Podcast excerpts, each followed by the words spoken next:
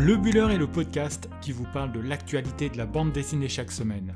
Dans ce 70e épisode, nous découvrons la superbe adaptation très rock'n'roll que Luz a fait du très bon roman Vernon Subutex signé par Virginie Despentes.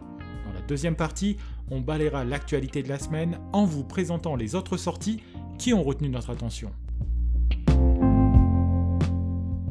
Roman à succès paru en trois volumes entre 2015 et 2017, la saga de Virginie Despentes connaît une nouvelle vie avec l'adaptation qu'en a fait en bande dessinée l'incontournable Luz. S'il n'est pas évident de s'attaquer à ce triptyque, tant du roman initial se dégage une énergie et une atmosphère pas forcément simples à retranscrire, force est de constater, à la découverte de ce premier tome, que le pari est largement réussi. Vernon Subutex est un roman riche qui nous entraîne en plein cœur de la France d'aujourd'hui en essayant de nous dépeindre cette génération plus ou moins sacrifiée sur l'autel de la modernité. En effet, quand on découvre le héros de cette histoire, Vernon Subutex en l'occurrence, celui-ci vient de fermer la boutique qu'il a gérée toute sa vie, un magasin de disques situé en plein Paris. Il faut dire que les évolutions n'ont pas manqué dans ce domaine, puisque le disque vinyle a laissé la place au CD, qui a lui-même laissé la place à la musique dématérialisée, en streaming maintenant. Tout cela s'est joué en une trentaine d'années et ce que nous raconte justement Virginie Despentes, c'est la difficulté pour certains individus à s'adapter à ces changements trop rapides. Vernon va vite se retrouver en galère suite à la perte de son emploi et s'il a toujours la possibilité d'avoir un toit sur la tête, puisque c'est son ami Alex Bleach qui le lui paye, la situation se complique un peu plus lorsque ce dernier décède. Alex Bleach est l'autre personnage important de ce récit meilleur ami de Subutex, c'est un sympathique garçon qui s'est perdu dans l'alcool, la drogue et les femmes suite au décollage d'une carrière de chanteur qu'il aurait aimé confidentielle. Noir faisant une musique de blanc, du rock'n'roll en l'occurrence, Bleach a traversé la vie avec le sentiment d'être un escroc, n'ayant pas mérité le succès ni la vie facile. À sa mort, il laisse en héritage deux cassettes vidéo et une clé USB qui seront les testaments de Bleach sur lesquels de nombreuses personnes ont envie de mettre la main pour raconter la vie de cet artiste fraîchement disparu. D'un côté, la rockstar torturée, de l'autre, le vendeur un peu paumé, les deux avaient en commun ce que de nombreux personnages de ce roman choral ont aussi en eux, une difficulté d'adaptation à ce monde moderne décidément trop speed. Après la mort de Bleach, ce sera le début de la descente aux enfers pour un Vernon Subutex que Luz nous donne à voir en personnage beau et désenchanté.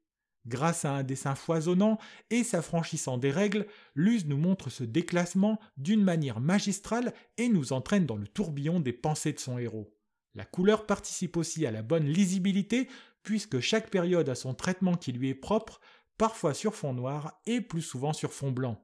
Si l'histoire raconte par moments les délires psychédéliques des personnages, pour le reste, nous avons droit à un regard clinique et glaçant sur notre propre société. Heureusement, pour contrebalancer cette peinture plutôt sombre, le duo Despentes-Luz fait de l'amitié entre les individus un ingrédient important qui sauve parfois les personnages. Même si les protagonistes de cette histoire ont entre 40 et 60 ans, les auteurs se défendent d'un livre reflet d'une génération et donne plutôt à avoir une version universelle des galères de notre temps. Vernon Subutex raconte la vitesse avec laquelle il est possible de perdre pied, comme c'est le cas pour le personnage principal de ce triptyque, qui sera décliné en deux volumes pour la bande dessinée. Cette rapidité avec laquelle les choses changent est assez bien résumée dans l'objet que Vernon porte autour du cou, un collier de clé USB à la Rahan, dont toute sa musique est stockée dessus, ainsi que sur son iPod. Le vinyle est mort, remplacé par cette musique dématérialisée, et plus que jamais, Vernon ne se reconnaît pas dans ce monde et préfère s'en mettre à l'écart. Véritable claque, tant sur le plan de son écriture que du dessin, à la lecture, il apparaît que Luz était la personne toute désignée pour reprendre à son compte cette histoire captivante où se mêlent sexe, argent, drogue et rock'n'roll.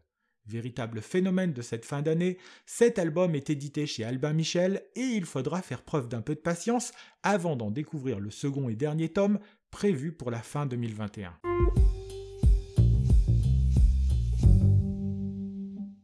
Dans cette seconde partie du podcast, nous allons revenir sur l'actualité du 9e art en s'intéressant plus particulièrement aux sorties incontournables de la semaine. Commençons la revue des sorties de la semaine par un album qui était attendu avec grande impatience et qui a été reporté de quelques jours en raison du coronavirus, le second tome de l'excellent Il faut flinguer Ramirez. représentant un aspirateur ou tueur à gages professionnel, dur de savoir qui se cache réellement derrière la jolie moustache et les cheveux frisés de Jacques Ramirez. Recherché par la police de Falcon City à la suite de l'attentat ayant détruit l'usine Robotop, ce second homme va se transformer en une gigantesque chasse à l'homme.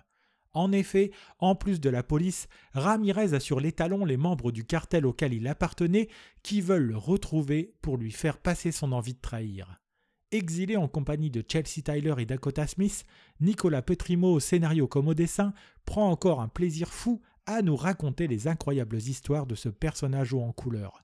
Comme pour le premier tome, c'est Glenna qui édite cet album, dont nous devrions vous reparler très prochainement.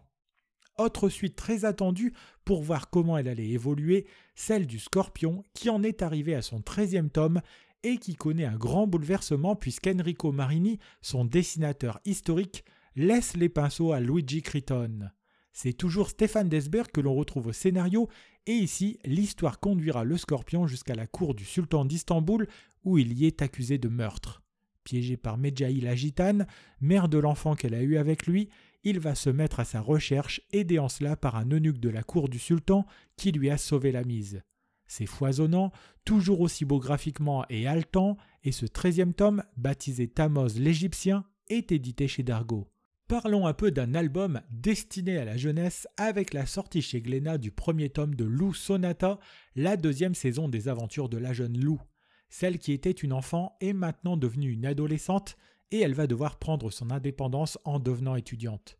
Nous allons suivre ici les joies, les peines, les doutes et les réussites de celle qui passionne les lecteurs depuis déjà huit tomes. Si l'on retrouve le style graphique propre à cette série, que l'on a vu apparaître en 2004, les préoccupations de celle qui a grandi en même temps que les lecteurs et les lectrices ont changé.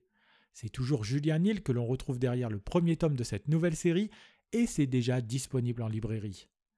Terminons avec une idée cadeau qui tombe à point nommé en cette période des fêtes, Claire Bretéché, Morceau choisi.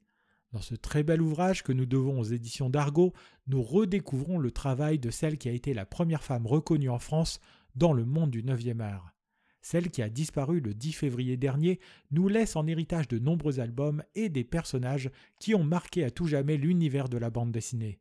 Dans ce coffret qui compte deux volumes, nous y retrouvons l'intégrale de son travail publié entre 1969 et 2018. Les frustrés, Agrippine, les mères, Docteur Ventouze, tout y est pour découvrir ou redécouvrir le travail de cet auteur hors du commun. Superbe cadeau et bel objet de collection, ce coffret est déjà disponible en librairie et vous le retrouverez au prix de 98 euros. Voilà, nous en avons terminé avec ce 70e épisode du Buller. Si vous souhaitez découvrir des images de la bande dessinée Vernon Subutex, ou si vous voulez nous laisser des remarques et des commentaires, n'hésitez pas à passer sur Instagram sur le compte lebuller.podcast. Si vous avez aimé cet épisode, n'hésitez pas non plus à le partager autour de vous et à vous abonner à notre podcast sur votre plateforme préférée. Il me reste à vous souhaiter de bons moments de lecture et je vous dis à la semaine prochaine pour un 71e épisode de votre podcast sur l'actualité de la bande dessinée.